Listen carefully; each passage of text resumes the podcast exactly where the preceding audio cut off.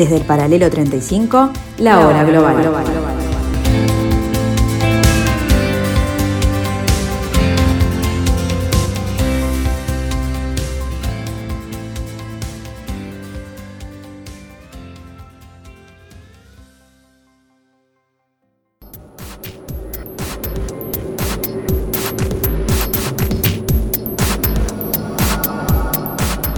buenas tardes amigos, bienvenidos a este jueves 10 de junio del año 2021, donde iniciamos el capítulo 19 de la tercera temporada de esta parcela de Radio Mundo, en la tarde de Radio Mundo del 1170M de vuestro dial, en esto que hemos dado en llamar la hora global.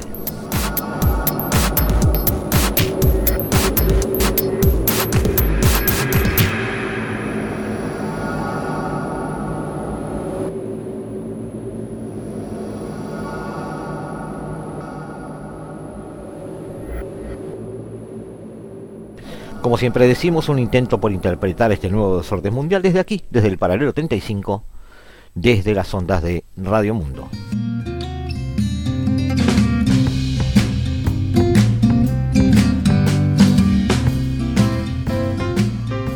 Aún no ha arrancado la Eurocopa y la polémica ya está servida. En esta ocasión, a causa de una camiseta, la de la selección nacional ucraniana, en cuyo cuello puede leerse Gloria a los héroes y en la cual aparece también bordado el mapa de Ucrania, con Crimea dentro de sus fronteras. Rusia tachó la camiseta de provocación política, y este jueves la UEFA decidía prohibir a los ucranianos jugar con ella. El máximo organismo del fútbol europeo defiende su postura asegurando que la frase Gloria a los héroes puede considerarse de naturaleza política y con un significado histórico y militarista. Curiosamente, no objeta nada contra el mapa bordado, con Crimea y el Donbass, ya que estos territorios son en efecto reconocidos por la comunidad internacional como parte de Ucrania. Los territorios que se encuentran entre el Mar Negro y el Mar de Azov son en realidad una selva de zonas fronterizas disputadas en búsqueda, fundamentalmente, del acceso al estrecho de Kerch. Ucrania, una ex república soviética, obtuvo su independencia luego de que la Unión Soviética colapsara allí por el año 1991. Pero Ucrania siempre se ha visto inclinada hacia Occidente. Por Rusia incluso muchas veces ha sido considerada como una amenaza para sus intereses por no verla lo suficientemente identificado con los valores eh, soviéticos, en su momento rusos en todo momento. En el 2014, protestas callejeras masivas contra la decisión del gobierno de Ucrania de abandonar los planes para un acuerdo de asociación con la Unión Europea condujeron a la destitución del líder ucraniano Viktor Yanukovych, que en ese momento estaba apoyado por Rusia. Es decir, una Ucrania libre e independiente que de alguna manera se resiste a salir del redil soviético. Sucedió que Rusia, al final de un proceso bastante mediático, terminó anexando Crimea, y los combatientes separatistas apoyados por Rusia lanzaron un enfrentamiento armado en las regiones de Luhansk y Donetsk, que están al este de Ucrania. Regiones con eh, mayoría ampliamente Rusia. Ucrania y Occidente acusaron a Rusia de enviar tropas a la región y armar a los separatistas, pero Moscú niega las acusaciones y afirma que son voluntarios rusos que están ayudando a los rebeldes. Por supuesto, después de que Moscú se anexó Crimea, la Federación Rusa reclamó las aguas este, territoriales que corresponderían a ese territorio frente a la costa de la península. Por supuesto, también Ucrania no lo reconoce. El puente de Kerch, donde Rusia eh, detuvo las embarcaciones ucranianas, una Rusia continental con Crimea, y fue construido por Moscú a principios del año pasado, a pesar de la oposición de Ucrania. Ucrania reclama el derecho a patrullar todo el mar de Azov, como establece un tratado con Rusia, que declara el mar como aguas territoriales compartidas entre ambos países. Pero ese tratado fue firmado mucho antes de que las relaciones se helaran después de las protestas callejeras de 2014. El conflicto en Ucrania ha sido el primer enfrentamiento serio de Rusia con Occidente durante la etapa de posguerra fría. Luego de esas manifestaciones ocurridas en la Plaza Maidán en Kiev en octubre de 2013, digamos, que fueron las, que dieron origen a las callejeras de 2014, producto de esa negativa que ya dijimos de Víctor Yanukovych de firmar un pacto de asociación con la Unión Europea, hubo un proceso de enfrentamientos muy serio dentro de la sociedad ucraniana. Eh, el ambiente político era irrespirable, terminó instaurándose un gobierno de facto, cayó Yanukovych. Los representantes del nuevo gobierno interino, encabezado por el primer ministro en ese momento, Alexander Turkinov, radicalizaron las posturas de condena contra el expresidente Yanukovych, así como las acusaciones a Rusia por apoyar los procesos secesionistas al este del país. Sin embargo, las violaciones a los derechos humanos de, los, de aquellos que se opusieron al gobierno interino de Kiev en los territorios del este fueron acalladas en los medios de información nacionales. La confrontación, la conformación, perdón, de las tropas del nuevo ejército nacional con el nuevo gobierno que había ascendido, conocido también como Guardia Nacional, demostró la parcialidad de las nuevas autoridades de Kiev al favorecer la incorporación a sus filas de jóvenes de abierta tendencia neofascista y miembros del conocido grupo sector de derecha o Pravsi Sector, cuyo propósito no era tanto restablecer la paz y el orden en las regiones en conflicto, sino más bien recuperar las ciudades del este que se habían convertido en el cuartel general de las fuerzas rebeldes separatistas. Estos, estos rebeldes, apoyados por rusos sin uniforme, podríamos denominarlo allí, lograrían una provisoria independencia del territorio para luego ser anexado a Moscú.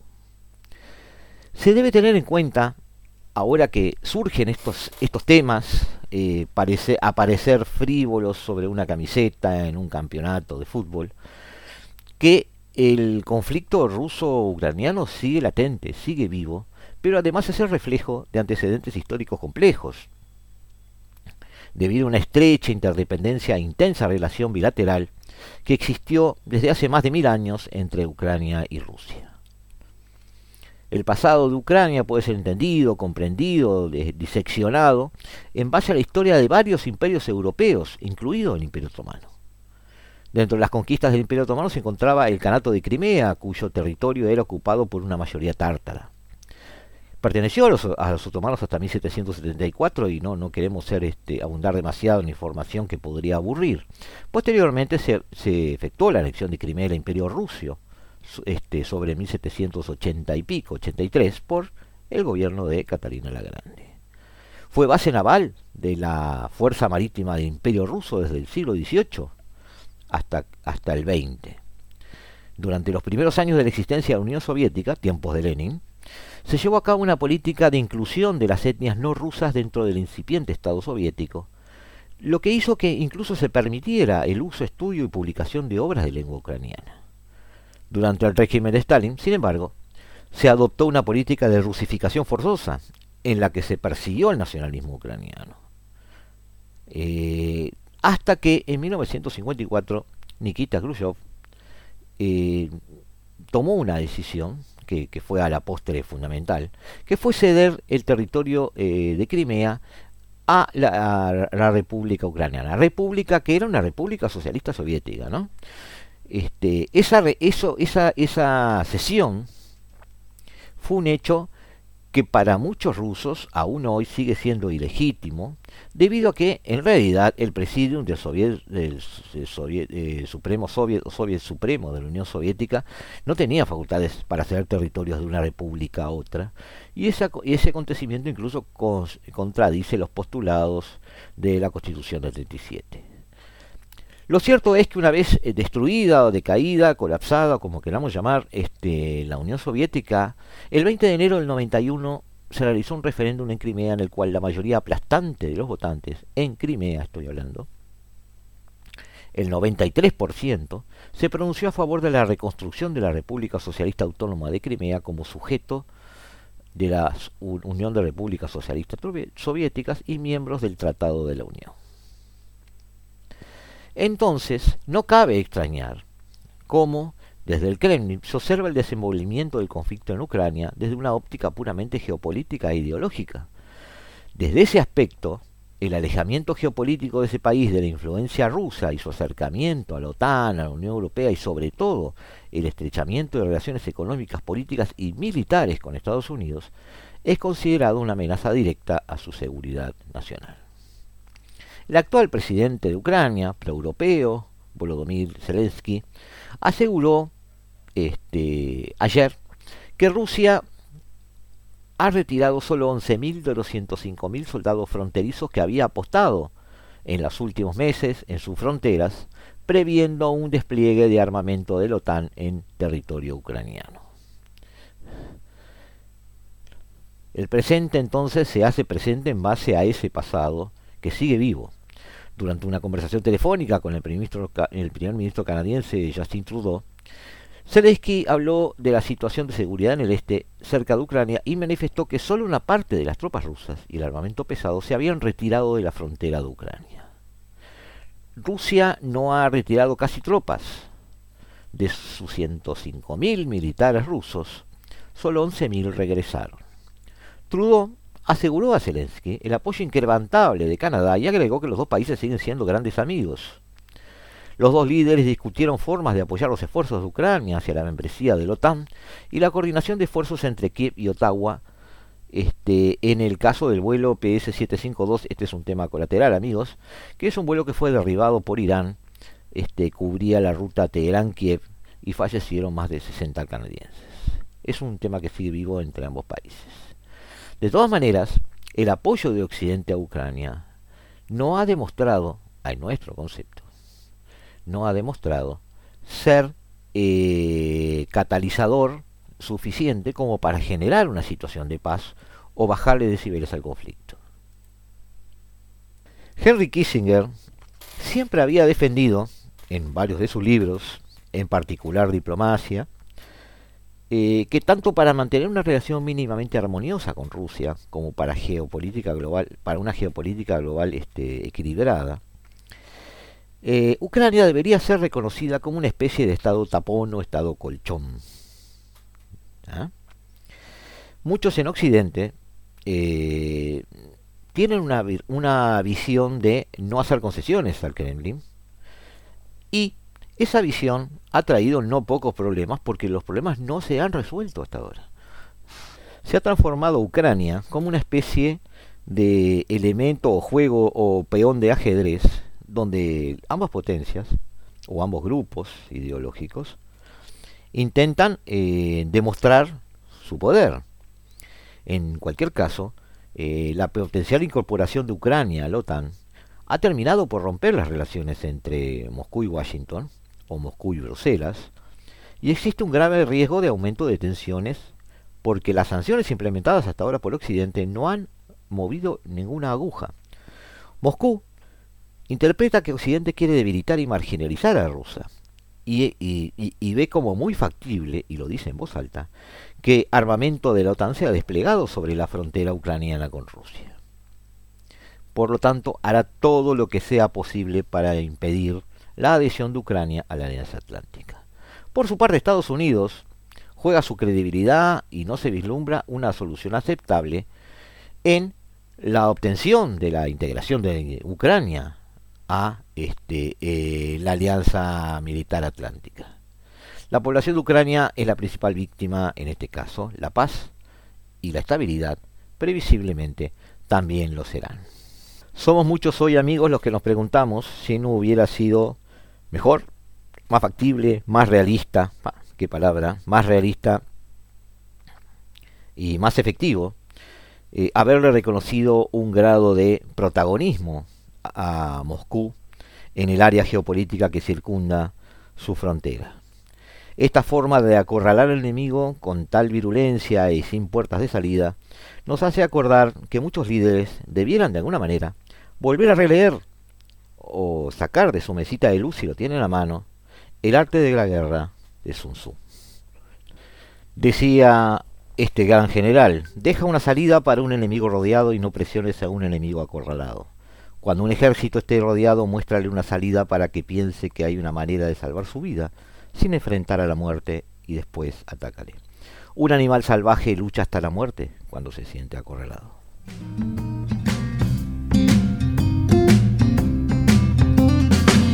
Nos vemos en unos instantes amigos aquí en la tarde de Radio Mundo en el 1170 AM de vuestro diario.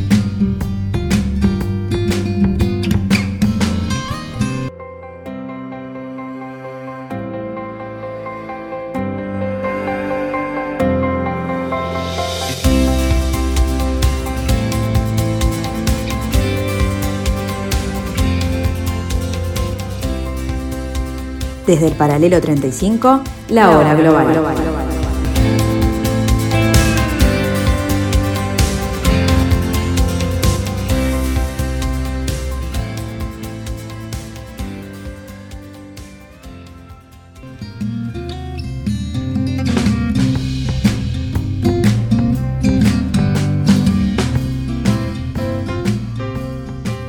China sigue creciendo. China enfrenta su tercera revolución industrial.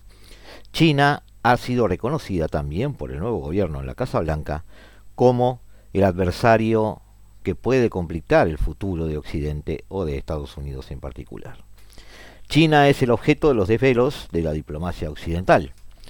Joe Biden inicia una gira a nivel mundial para tratar de alguna manera de volver a reflotar alianzas, fidelizar socios y dar una respuesta global a la influencia china. Estamos en 2021, se cumplen 50 años de, o casi 50 años ya, sí, está bien, en unos pocos meses, de la llamada diplomacia del ping-pong. La estrategia diplomática por la cual Richard Nixon, alrededor de 1900, fines de 1971, eh, inició un acercamiento diplomático al gigante asiático, al punto de reconocerlo. Quizás es un buen momento para atar el rabo de una mosca con la otra, es decir, tratar de ver si la situación actual no implica algunos caminos del medio para poder tender puentes con el régimen de Beijing. Invitamos a Rodrigo Melgar a tratar de tener una perspectiva histórica, pero a la vez presente, sobre el problema chino.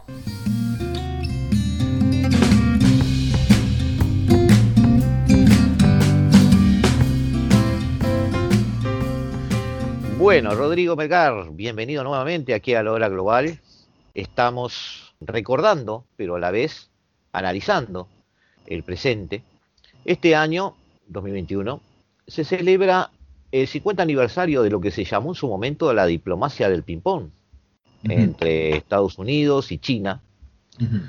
Eh, también presenta, ahora hablando del presente, una relación muy intensa entre los dos países, intensa es poco decir, en el contexto de una guerra comercial, una guerra tecnológica, este, hago referencia a temas de ciberseguridad, de inteligencia artificial, el problema del 5G, este, muchos de esos problemas este, iniciados o por lo menos este, haciéndolos visibles eh, por el gobierno de Donald Trump, pero Biden sigue una trayectoria que muchos analistas eh, ven como una trayectoria de colisión con el gobierno chino. este, pero quizás es el momento para recordar este, lo, que fue en su momento la, la diplomacia de ping-pong. Quizás este, es el momento para recordar cuáles podrían ser las, las, las versiones que puede haber de una relación con China. Este, porque no son solo una, es decir, China no necesariamente es el enemigo irreconciliable con quien ni siquiera se habla, sino que algunos presidentes norteamericanos en el pasado, y en particular el Richard Nixon, este, allá con el, por el 1970 y pico, 72 más o menos, este, un presidente republicano, un presidente confrontativo a nivel internacional, sin embargo fue el que dio eh, muchos dicen que influenciado por, por, su canciller, Henry Kissinger, quizás fue el que dio los, los pasos más este, inteligentes en su momento para un acercamiento con el gigante asiático. Eh, ¿Recordás algo de, la diplomacia del ping-pong, este, Rodrigo? ¿Le podemos decir a los oyentes un poco de, qué se trata? Sí, obviamente, la, diplomacia del ping-pong, primero que nada, gracias por, por, este espacio, como siempre, que, que valoro un montón y con gusto, por favor, hablar del tema que parece, me parece copado. La diplomacia del ping-pong. Bueno, primero que nada, un libro que a mí me encantó sobre el tema es escrito por Kissinger mismo, que es eh, el libro de, eh, China, ¿no?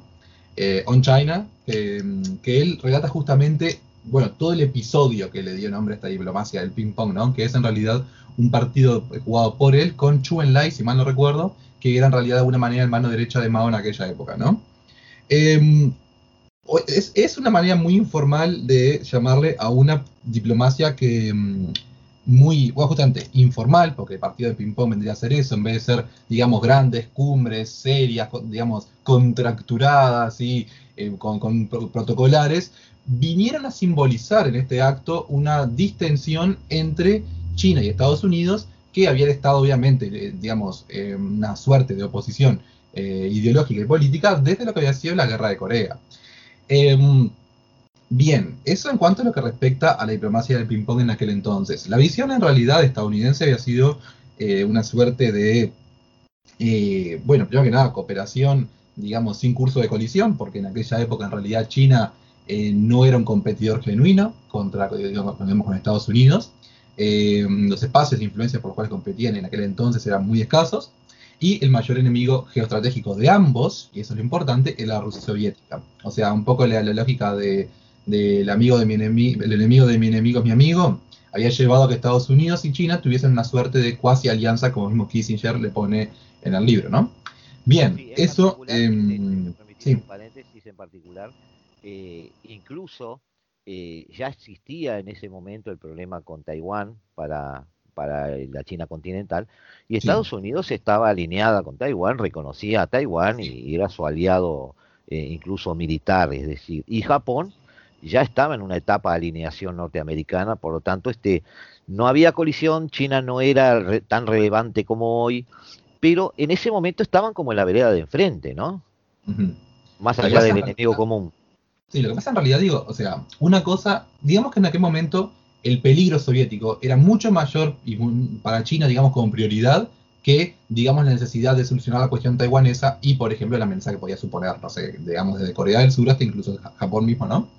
Em, pensemos en realidad que em, hay toda una serie de eh, escaramuzas fronterizas, digamos, y riesgos de escalación que se dan entre los soviéticos y los chinos, que obviamente es si pensamos en realidad en, la, el potencial militar tangible en el campo, es mucho más amenazante el gigante euroasiático de aquella época, que era la Rusia soviética, que Estados Unidos, que está del otro lado del Pacífico, que para costear una invasión, digamos, pues, comparable a aquella que podría haber sido la soviética, habría tenido que hacer una operación anfibia que habría dejado al día de como básicamente un juego de niños. o sea, el, habría sido impracticable, digamos, a la misma escala, por consiguiente, digamos, el, problema, el riesgo, la amenaza que suponía la Unión Soviética era mucho mayor. Aún mediando la cuestión taiwanesa y todo, digamos, en la cuestión, era para China totalmente secundario en comparación con el peligro de una, de una invasión inminente.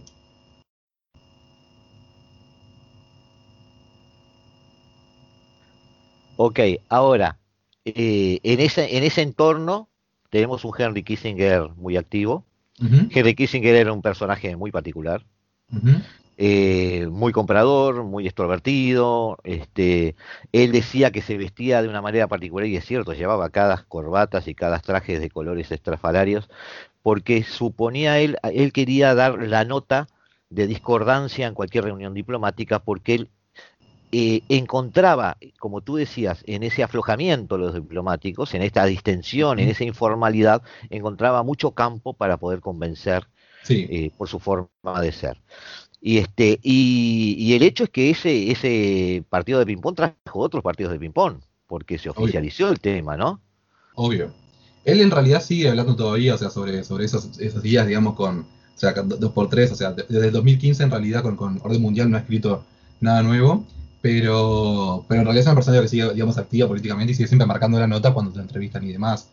Em, y me parece muy interesante que él siempre, digamos, de alguna manera, em, es, una, un personaje controvertido, ¿no? Se, se, le achaca mucho, digamos, de la política, digamos, de apoyo de Estados Unidos en Latinoamérica, a las dictaduras y demás, o sea, es un poco, se le ha acusado de estar detrás del plan Cóndor y todo, pero es una persona que, cuyo, ¿cómo llamarle? Cuyo mm, eh, digamos, bueno, pues, capacidad, cuya capacidad intelectual, cuya digamos, premonición, digamos, o más bien eh, previsión en el ámbito diplomático, permitió también, digamos, gestionar y gestar esta, este acercamiento con China, ¿no? O sea, es, francamente uno de los personajes más controvertidos de la historia, digamos, estadounidense. Eh, pero bueno, yo que creo que mm, es imposible no subrayar cómo él ha sido una persona muy hábil en el ejercicio de la, de la Secretaría de Estado, que es, digamos, la cartera de Relaciones Exteriores de, de Estados Unidos, ¿no? Sí, sí, el entorno, en definitiva, es, es como tú dices, este, una, una alfombra roja hacia, hacia los acuerdos o por lo menos el diálogo entre ambos países, ¿no? Las delegaciones estadounidenses de ping-pong se reunieron con delegados chinos durante la participación de China en el Campeonato Mundial de Tenis de Mesa en Japón en el 71. Un año más tarde, las delegaciones chinas de ping-pong visitaron Estados Unidos y ahí se abrió una ventana de contactos y se iniciaron nuevas relaciones diplomáticas. La visita oficial de Nixon a China en el 72 eh, eh, terminó restableciendo oficialmente relaciones diplomáticas entre los dos. Así que, eh, de alguna manera, dentro de, en ese momento, en entorno de una guerra fría, por ejemplo, fue un paso relevante, es cierto. Y por eso un poco lo, traíamos en este momento en que Biden está iniciando una, una gira internacional y este y eh, el estado de, relaciones entre ambas potencias ya los ha enfrentado, ¿no? Es decir, China ha pasado a ser, en lo que muchos llaman una nueva guerra fría, eh, el otro protagonista, además de Estados Unidos. Eh, ¿Tú ves hoy a remembranzas de aquel pasado? ¿Ves hoy posibilidades de una diplomacia de ping-pong o ambos están muy sumergidos en sus intereses? Primero, y una cosa que quiero subrayar sí o sí, es que yo no, no adhiero mucho a la teoría de una nueva guerra fría, que muchos dicen en realidad, y por algo muy sencillo, y es que para la Guerra Fría, como tal, estaba compuesta de, una serie de, de tres elementos fundamentales, ¿no? Eh, primero que nada, una suerte de paridad nuclear, que acá no está existiendo. Estados Unidos es francamente dominante de rubro nuclear. También estamos hablando de una división eh, digamos, axial del mundo entre comunismo, de alguna manera, y capitalismo, eh, y eh, de la mano de ello un tercer punto, que es una división de las influencias, ¿no? me parece que en realidad el único instrumento del cual China se está sirviendo hoy por hoy a nivel de soft power es el, el económico, ¿no? Pero sacando eso, China no tiene, primero que nada, ni una red de estados satélites comunistas subservientes a ella, primero que nada, ni tampoco ya es, el, digamos, la, propagación y difusión del comunismo una amenaza global para nadie. Y, por consiguiente, no estamos ya en un mundo bipolar. O sea, no es un mundo de, de, China y chinófilos versus Estados Unidos y, la, OTAN. O sea, francamente, eh, para mí China, sí es verdad, es un peso pesado en la economía. Pero para mí en muchos sentidos es un gigante de papel. O sea, está muy sobredimensionado el poder que tiene. Tiene mucho poder económico, tiene un ejército gigantesco, el más grande del mundo, tiene un arsenal nuclear, pero francamente su verdadera influencia, si prescindimos del factor económico, es muy, muy escasa, porque no es una referencia, digamos, a, nivel de matriz ideológica para nadie. Ningún país está buscando de alguna manera, eh, no, hay movimientos, digamos, guerrilleros a nivel global que quieren, que quieren chinizar los países, no hay, no hay en realidad eh, guerras civiles fomentadas por, digamos, por China, eh, las cuales actúa Estados Unidos, ni mucho menos. O sea, no hay un esquema genuinamente de la Guerra Fría como tal, y me parece que Em, es, un, despropósito conceptual, digamos. Eh, bueno, em. pero, pero te, desafío conceptualmente. A ver, primero, eh, acabas de decir lo que no es, o sea, no hay una bipolaridad. ¿Para ti qué hay entonces? ¿Una multipolaridad? Para mí, en realidad, un, o sea, estamos en un mundo plenamente multipolar donde hay una ¿Volvimos al siglo XIX? Es un siglo XIX con, digamos, los PBIs un poco alterados, digamos, la matriz económica un poco, un poco cambiada. Yo creo que sí, obviamente, pero sí, me parece que el siglo XIX se adapta mucho más para el esquema que, un análisis del estilo post-45-90 que no, no cuadra acá para mí, ¿no? Bárbaro. Y acá viene el desafío, te, desafío en esto. A ver. Me, acabas de decir, bueno, no hay gente pretendiendo chisanizar nada, no hay una este, lucha ideológica. ¿Una guerra fría tiene que responder solo a una lucha ideológica? ¿No puede responder a una lucha comercial? Lo que pasa en realidad... es decir, no puede pasar que en el mundo, como dijo, no, no quiero nombrar a Fukuyama porque ya él pasó por su propia vergüenza académica cuando dijo que se acabó la historia, pero no puede ser que sí se haya acabado un poco la ideología en, en sintonía con Fukuyama y decir, bueno, se ha acabado la ideología en el sentido de que hoy no se lucha por la ideología, hoy se lucha por el comercio o por otras cosas. Entonces puede haber una guerra fría basado en que hay gente que sí quiera chisanizar desde el punto de vista comercial un país, no ideológicamente. Pasa que, pasa que chinizar en realidad, chinizar un país... muy atado al tema ideológico cuando me estás diciendo eso? Sí, no hay más o menos, en el sentido de que eh, ideológicamente, o sea, lo que estaba yo planteando era que no hay actualmente movimientos, o sea, no hay un afán de comunistizar, digamos, países a través de ellos. Sí puede ser que haya un partido o una facción que sea más proclive, digamos, a subir los intereses económicos chinos.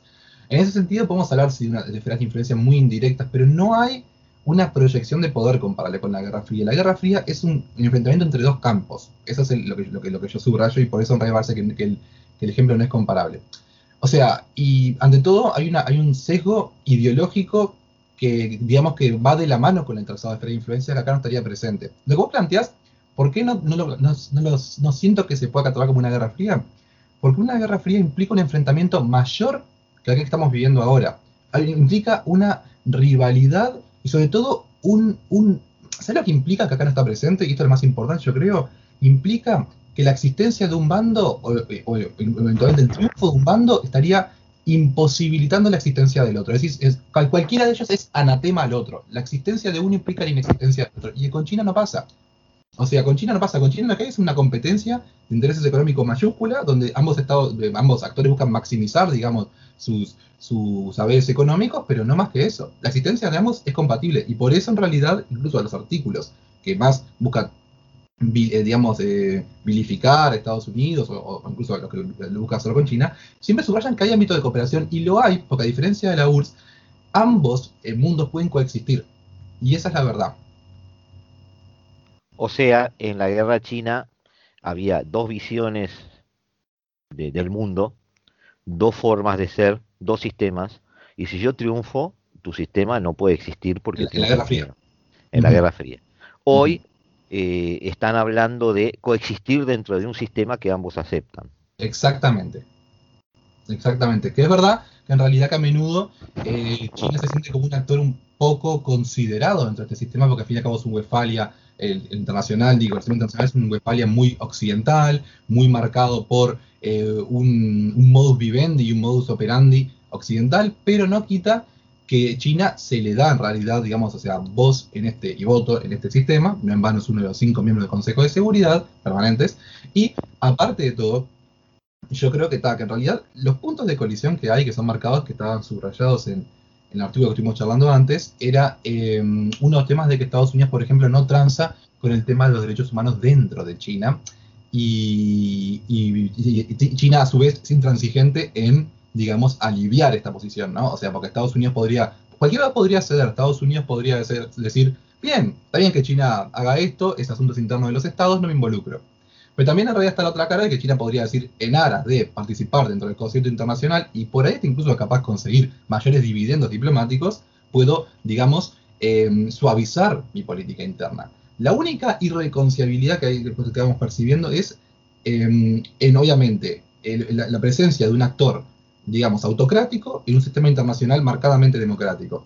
Y yo creo que por ahí es, una, sí es una, si se quiere, una, más que una incoherencia, un problema de, difícil resolución, pero más que nada lo presenta para China mismo. Y por lo mismo eso, y acaba el punto que quiero dar sobre esto, es que China, le hemos hablado en el primer programa que tuvimos, yo creo que Rusia, le, es muy difícil que se en un referente para, lo, para los parias del mundo, mejor para los estados del mundo, más allá de los parias, porque no es, no se em, saben banderar con los valores de Occidente. Y a China le pasa lo mismo. China puede ser, o sea, o sea, un líder de los parias. Capaz que Rusia ha sido más carismática en eso y China más económica. Capaz que China podría aspirar a ser un, un líder de los parias, digamos, o sea, del mundo, pero el problema es que nunca va a ser una alternativa viable para Occidente, para la Unión Europea, eh, para Estados Unidos o para cualquier país de Occidente, incluso para Latinoamérica, pese a toda la inversión que aquí ha hecho, porque no se ha sabido embanderar con nuestros ideales correctamente. O sea, estoy tratando de codificar tu, tu, mens tu último mensaje.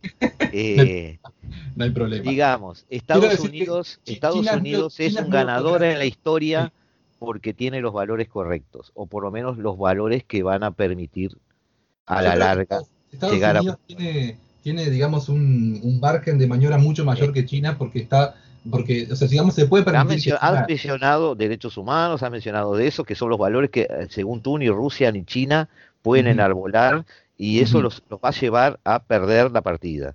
Entonces, uh -huh. yo lo traduzco así, Estados Unidos, de aquí en más, eh, y, digamos la civilización occidental eh, tiene los valores correctos, no en el sentido de bien o mal, sino correctos en el sentido de que son los adecuados para triunfar o para imponerse. Lo que pasa es que, cuando un, estás a 5 centímetros de choque de civilizaciones de Huntington. Casi. Yo diría que en realidad, el tema es que en realidad, eh, más, que eso, quiero subrayar esto. Eh, cuando se analiza el ascenso chino, se hace bajo una matriz exclusivamente económica. China es gigante económico. Como si, vamos, eh, o sea, tal análisis o sea, está obviando variables culturales, políticas, militares. Bueno, China tiene el ejército más grande del mundo, pero su proyección todavía es muy, escasa por fuera de China. Tiene bases militares ya en el Golfo, en el Golfo Persia, eh, el Golfo Arábico y demás, pero igual lo cierto es, la península arábica, y también incluso estaba intentando incursionar en América Latina, pero por otra parte, todavía es muy reducida la proyección. No tiene, digamos, el largo brazo de la ley, si se quiere, que tiene Estados Unidos, que va de Kuwait hoy, va, Kuwait, eh, Irak, que está en Afganistán, que, o sea, francamente puede estar donde quiera. China todavía no tiene eso. Y, o sea, sí que militarmente no es lo mismo. Nuclearmente está muy atrás de Estados Unidos. Ideológicamente, no, o sea, no tiene una proyección comparable en el mundo. O sea, francamente, hablar de la primacía china es hablar exclusivamente de, como, como si el PBI fuera lo único. Y yo francamente creo que China se puede, o sea, Estados Unidos se puede dar lujo de que China lo supere incluso un 5% de PBI mundial, tener un 30, Estados Unidos un 25, e igual seguir, ah, digamos, blandeando la influencia que blande.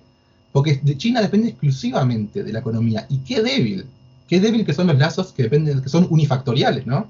O sea, yo no creo que podamos hablar, o sea, es una visión casi, diría, marxista, eh, economista, la de decir que China es un gigante por ser un gigante económico, nomás. Ok. Bueno, Rodrigo, eh, muchísimas gracias por la presencia otra vez aquí en Global. Te agradezco mucho este nuevamente los, los conceptos vertidos como siempre nos estás dejando cositas o perlitas para pensar y, para pelearnos después en otro momento por, estos temas. Y, este, y te liberamos porque estabas complicado de tiempo. Este, nos volvemos a ver en otro momento de la hora global. Muchas gracias. Hasta luego. Hasta luego. ¿Qué te pareció?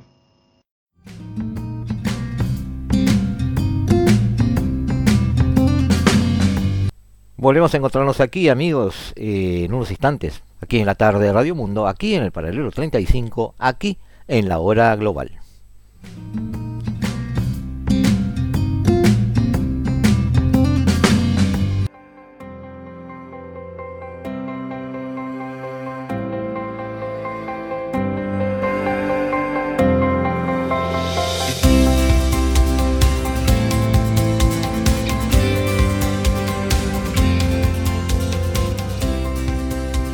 Desde el paralelo 35, la hora global.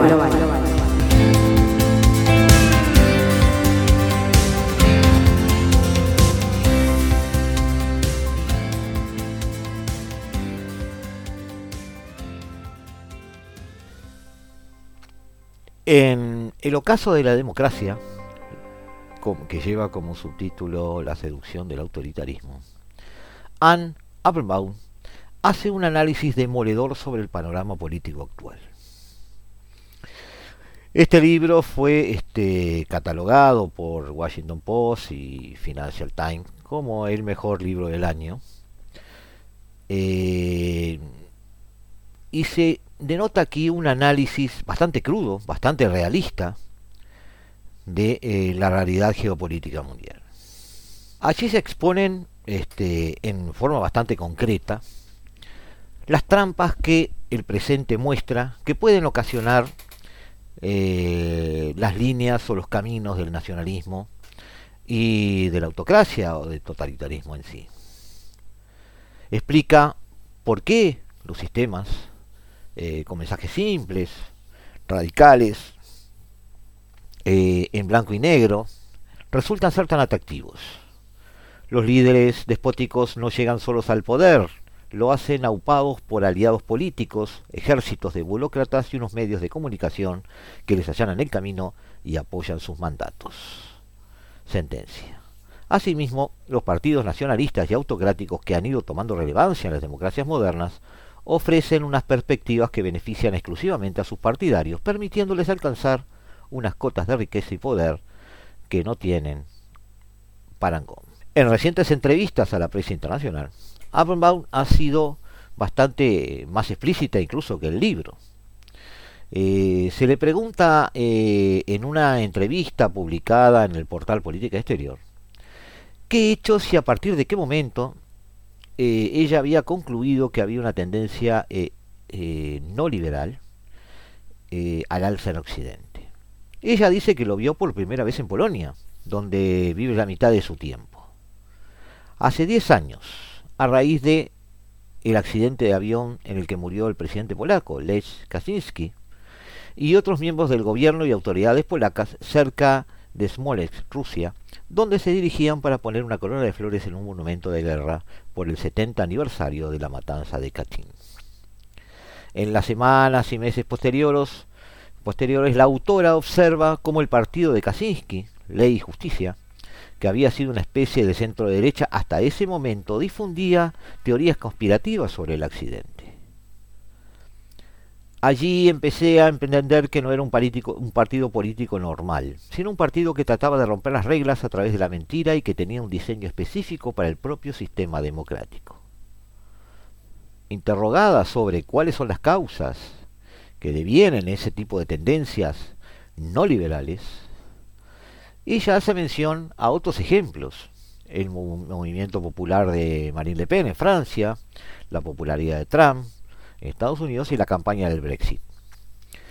Eh, que en sí, este último ella no la reconoce como un asalto a la democracia, pero sí por un intento de redefinir lo que es la Gran Bretaña moderna con una fuerte vena poco liberal. De todas formas, ella reconoce principales desencadenantes de esta forma de pensar y sobre todo habla de una palabra que repite bastante, la decepción. Ella cree que en cada caso la gente está decepcionada, ya sea con el cambio sociológico, el cambio cultural, el cambio demográfico, a veces es personal y tiene que ver con el modo en que se han desarrollado sus carreras profesionales o con la evolución que han tenido sus democracias. La decepción es poderosa. Vivimos en una época en que las cosas cambian muy deprisa porque nuestra economía se vuelve muy rápido. Estamos inundados de noticias e información. En mi libro reflexiono un poco sobre la Alemania y Francia del siglo XIX, épocas en las que también se produjo un cambio rápido y la gente sentía nostalgia por algo anterior. Creo que no es un accidente que veamos surgir ahora este tipo de nostalgia en muchos lugares diferentes a la vez. Si se le, se le pregunta si esa nostalgia viene de eh, desde arriba, desde abajo, desde la gente, desde los líderes o quizás de líderes intermedios, ella dice que viene un poco de todos lados. Muchos libros tratan de explicar el fenómeno de los votantes de Trump o se centran en su personalidad o en la de esos líderes autoritarios. Yo prefiero iluminar otra parte de la historia. Pequeños grupos de personas que lideran, que crean opinión y pueden ser muy influyentes. No digo que sean la única fuente de este cambio. Nadie piensa realmente en ellos. Cuando usan la expresión elite, se refieren a las élites liberales. Pero hay élites conservadoras, hay élites de derechas, y muy importante, y no se suele escribir sobre ellos, es que inciden. No son el único factor, pero son buenos para consolidar y dirigir la opinión. Son ellos los que crean los bots, los memes, los discursos, los libros o los símbolos que luego pueden reflejar y organizar un descontento público. Le preguntan sobre las élites económicas y ella dice, al haber permitido que surjan esas élites financieras, con una influencia y un poder desmesurados, le hemos creado un problema grave a la democracia. Pero la economía no creo que sea, ni esta élite financiera, la explicación fundamental del ascenso de la nueva derecha. Por ejemplo, la mayoría de los votantes de Trump eran de clase media y media alta, no eran élites financieras. Muchos de los votantes del Brexit eran de clase media, no conozco las estadísticas de Vox, probablemente usted las conozca mejor, pero mi opinión es que tampoco es el partido de los pobres en España, como tampoco es el de los ricos. Estos partidos atraen a quienes tienen razones para estar decepcionados con el rombo que toma su nación. Como he dicho antes, a veces es una decepción económica, pero a veces es una decepción cultural. Preguntada sobre el papel de los medios de comunicación y también de las redes, ella expresa que las redes simplemente amplifican el comportamiento humano de nuevas formas. Internet ha cambiado la forma en que obtenemos y observamos la información. Coges un teléfono y recibes un mensaje de un amigo, luego de otro primo, a continuación ves un anuncio de zapatos, luego una noticia sobre el golpe de Estado de Myanmar y otra sobre el ingreso en prisión de Alexei Navalny. cómo organizas en tu cabeza toda esa información. Hubo un tiempo, para bien y para mal, en que los periódicos y las emisiones de televisión tradicionales organizaban la información.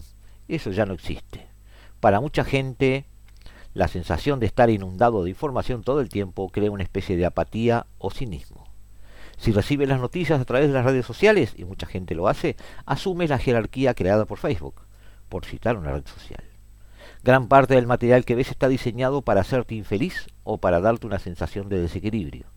Por eso, este tipo de servicios de noticias te empujan en direcciones sensacionalistas. Pasa con Facebook, pasa con YouTube y con muchas otras redes sociales. Los regímenes autoritarios y los nuevos movimientos intelectuales han demostrado gran habilidad para difundir sus ideas en Internet, hasta el punto de generar una especie de red global entre ellos, le preguntan. Y ella confirma que sí, muchos de ellos entendieron su poder antes que otros. ¿Qué se puede hacer para el nuevo entorno de información necesario online? Bueno, este es un gran asunto. Le preguntan por qué los partidos de centro izquierda y centro derecha no parecen tan hábiles utilizando estos medios como sus extremos. Eh, creo que hay tres respuestas. Una es que tiene que ver con la regulación y el diseño de Internet. Me refiero a que, en, de nuevo, las normas que rigen a las empresas tecnológicas deben estar obligadas a las transparencias. Necesitamos algo así como no man de los algoritmos. ¿Debería existir una regulación sobre su funcionamiento? Es decir, deberíamos estar al tanto de cómo, cómo generan una noticia o cómo la fabrica la Unión Europea va por delante de eso. La segunda respuesta es que el centro derecha, el centro izquierda, los liberales y los verdes aprendan a competir en el nuevo entorno digital. No lo han hecho todavía. La extrema derecha opera ahora a nivel internacional. Un partido en España trabaja con un partido en Francia, que trabaja con un partido en Alemania y un partido en Rusia. Lo hacen para crear, probar y difundir mensajes. Aprenden lo mejor y lo peor de Internet no se han dedicado a eso los partidos más centrales. La tercera respuesta, requerida en algunos países en la intervención del gobierno, sería la creación de alternativas de servicio público. De la misma manera que tenemos televisión pública y radio pública, ¿cómo serían las redes sociales del servicio público? ¿Es posible un tipo de Facebook en el que los algoritmos se basen en la discusión racional? ¿Son posibles programas de debate o de discusión en Internet donde la idea sea alcanzar un consenso en lugar de crear un conflicto? Para responder estas preguntas, la gente tiene que experimentar con esas ideas. Necesitamos un tiempo. En algunos lugares como Taiwán o Brasil ya están probando esto. Ante el tamaño de las tecnologías, ¿no que quizás sea demasiado tarde para medidas de este tipo? Ella expresa que nunca es tarde para eso. Finalmente, uno de sus pasajes de su libro escribe de forma bastante desgarradora, le dicen, es posible que estemos viviendo ya el ocaso de la democracia, que nuestra civilización se encamine ya hacia la anarquía o la tiranía. Como historiadora, suena muy pesimista. ¿Cree que el atractivo de la democracia sigue vivo en alguna parte? Ella contesta, ¿no ha leído el párrafo que viene después? Desde luego, dice, o también es posible que el coronavirus inspire un nuevo sentimiento de solidaridad global. Puede que renovemos y modernicemos nuestras instituciones aprecio el esfuerzo que hace por cerrar con algo de optimismo. El ocaso de la democracia, pero siento decirle que no logró levantarme el ánimo, dice el periodista.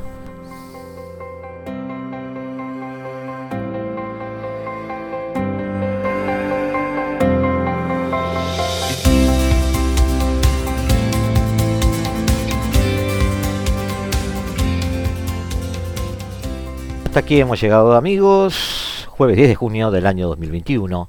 Nos volvemos a ver el martes, como cada martes y cada jueves a las 15 horas, en esta partecita de la tarde de Radio Mundo, aquí, en esto que hemos dado en llamar la hora global. Desde el paralelo 35, la, hora global.